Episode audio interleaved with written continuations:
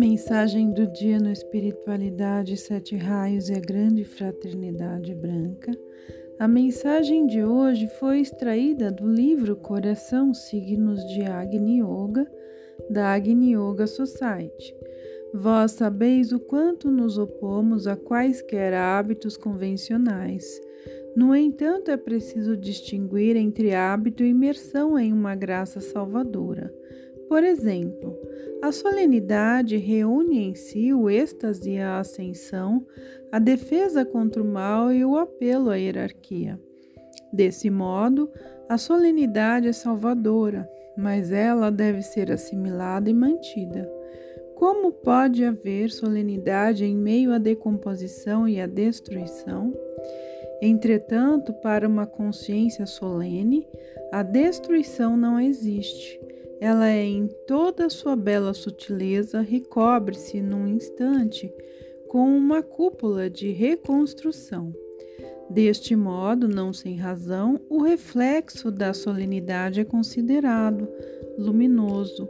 Antes de uma viagem é necessário abastecer-se com todas as provisões. Nossos amigos trazem as melhores flores para viajantes. A solenidade floresce em púrpura, assim reunimos as grinaldas do coração.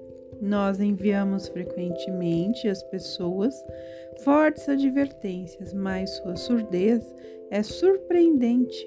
Mesmo que ouve, será distorcido por eles a ponto de se tornar irreconhecível.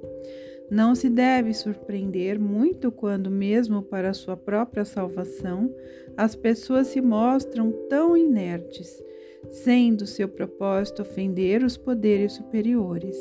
Eu peço não esquecer os decretos infames dos satânicos e lembrar que pelas forças unidas o mal será vencido. Isto deve ser lembrado como um comando dos senhores. Não se deve deplorar coisa alguma, porque na hora da batalha deve-se aspirar somente ao futuro.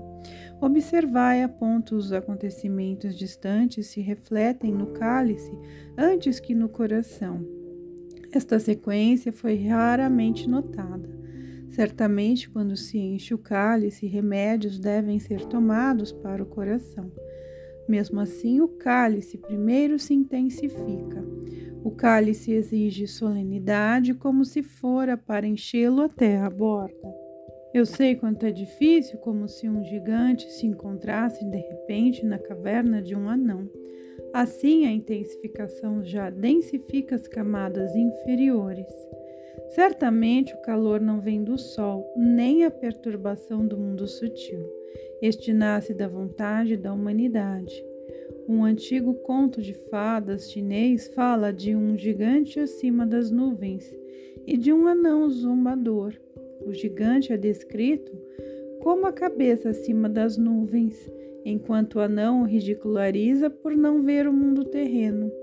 Mas o gigante tolera toda a zombaria, dizendo: Se eu o desejasse, poderia rastejar por toda a terra, ao passo que tu nunca serás capaz de subir as nuvens. Assim sejamos gigantes em espírito. Se desejarmos o grande bem, haverá espaço para todos. A manifestação dos melhores exemplos dará novas dimensões à consciência. Além disso, um parentesco com gigantes nos ajudará a olhar além das nuvens.